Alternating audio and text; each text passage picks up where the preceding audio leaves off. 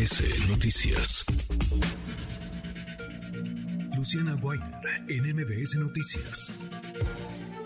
Luciana, qué gusto, Luciana Weiner, qué gusto escucharte, ¿cómo te va? Hola Manuel, tanto tiempo, el gusto es todo mío, un gusto saludarte a ti al auditorio. Qué gusto tenerte acá, de vuelta, encontrarnos eh, de nuevo, Luciana, con un dato que, que no es menor y con una nota que de pronto eh, se avaló en el Congreso y quedó, parece, eh, sin demasiados reflectores, pero que impacta, impactará la vida estoy seguro, de miles, de miles de personas. Se aprueba eh, por unanimidad una reforma a la Ley General de los Derechos de Niñas, Niños y Adolescentes para crear el Registro Nacional de Obligaciones Alimentarias, que básicamente implica consecuencias para quien no pague, para quien sea un deudor alimentario, Luciana. En efecto, Manuel, me parece importante hablar de este tema por dos cosas. Se ha criticado mucho esta herramienta que han utilizado muchas mujeres para denunciar la violencia que estaban, sufriendo, que, estaban sufriendo, que tiene que ver,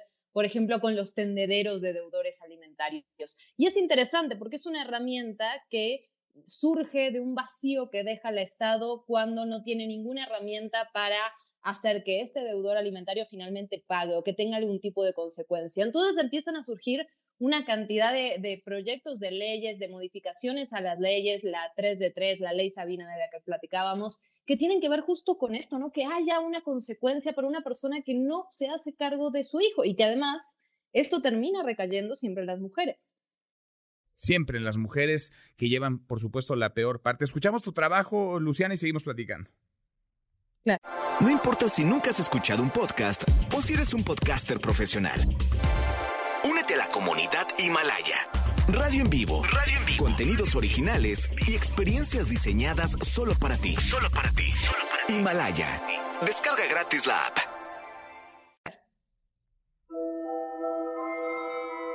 El 22 de marzo fue aprobada en el Senado la Ley Sabina, que busca crear un registro nacional de deudores alimentarios. La iniciativa de ley fue propuesta por la activista oaxaqueña Diana Luz Vázquez Ruiz, madre de la pequeña Sabina. A partir de su historia personal, ella inició una lucha legal para cambiar la narrativa de las madres solteras y los.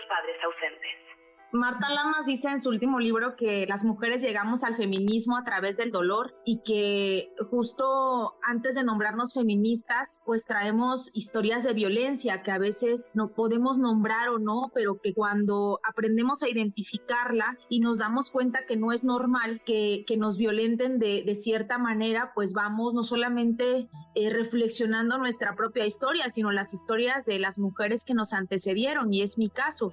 A los padres que no pagan la pensión se les denomina deudores alimentarios morosos.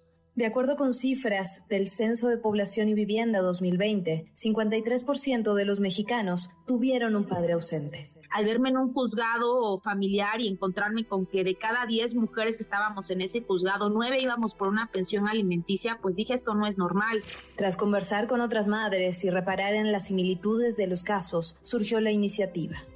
En materia legal, la ley Sabina supone una reforma al artículo 103 de la Ley General de Niñas, Niños y Adolescentes, al establecer que los derechos alimentarios comprenden esencialmente la satisfacción de las necesidades de sustento y supervivencia. Además, instaura registro nacional de obligaciones alimentarias, mediante el cual los deudores no podrán sacar pasaporte, licencias de conducir, presentarse como candidatos, entre otras cosas. Y así va surgiendo Ley Sabina, que es un conjunto de 40 reformas legislativas que si bien parten de un registro nacional de deudores alimentarios, que esta reforma que se acaba de aprobar en el Senado, pues en gran parte es iniciativa de Ley Sabina, porque nosotras dijimos, no basta con que sea un registro nacional, hay que hacerlo público. Y para que sea público, queremos saber con nombres y apellidos en un listado, en un clic, quiénes son estos señores, en dónde están, cuántas infancias tienen en abandono.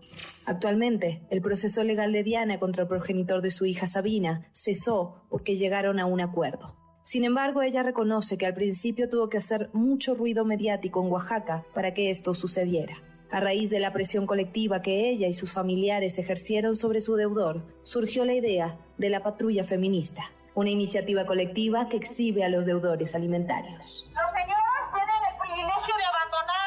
Varias mamás de, todos los estados y de otros países nos escriben, ¿no? Oye, ¿cómo, ¿cómo hay que hacerle para que llegue la patrulla o una patrulla aquí? Pero lo cierto es que este es un ejercicio autónomo y lo que nosotras les decimos es organízate con tu hermana, con tus primas, con tus vecinas. La patrulla somos todas. La patrulla es un ejercicio en colectiva para que el miedo cambie de bando, para que la vergüenza ahora sea para estos señores. Yo soy Luciana Weiner y esto es Código MBS.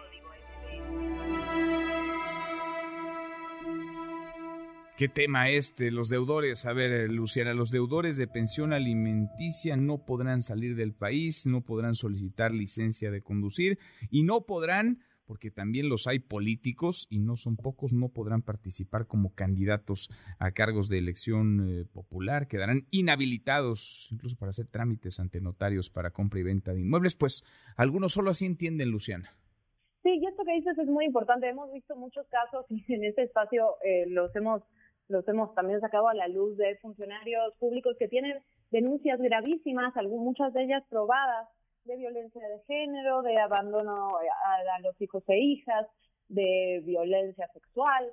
Hemos visto varios políticos con denuncias por violencia sexual, denuncias que nunca llegan a tener una sentencia porque estas personas en lugares de poder se encargan de que esto no ocurra. Me parece que es un paso hacia adelante, por supuesto que es mejorable, por supuesto que habrá que ver cómo se pone en práctica, es muchas veces difícil justamente por el tema de las sentencias, no violar el debido proceso ni la presunción de inocencia, pero tampoco hacer que ninguno de los casos llegue a tener una sentencia porque entonces en ese proceso, digamos, eh, prevalece la impunidad. Pero yo creo que, es un gran paso adelante y, y, sobre todo recalcar esta lucha ¿no? que viene haciendo Diana junto con muchas, muchas mujeres feministas, muchas madres, de poner en el punto, en el ojo de la discusión este tema que muchas veces pasa desapercibido, pero que para una mujer puede realmente ser, digamos, no, no se puede no se puede dejar pasar, Manuel, porque muchas veces son mujeres que no tienen el dinero para solventar esa ausencia del padre. Sin duda, una gran batalla, una batalla que permite a varias mujeres, a muchas mujeres, tener herramientas, tener elementos y emparejar un poco, aunque sea el piso. Luciana, gracias, muchas gracias como siempre. Gracias, Manuel, qué gusto saludarte. Igualmente es Luciana Guay. Redes sociales para que siga en contacto: Twitter, Facebook y TikTok. M. López San Martín.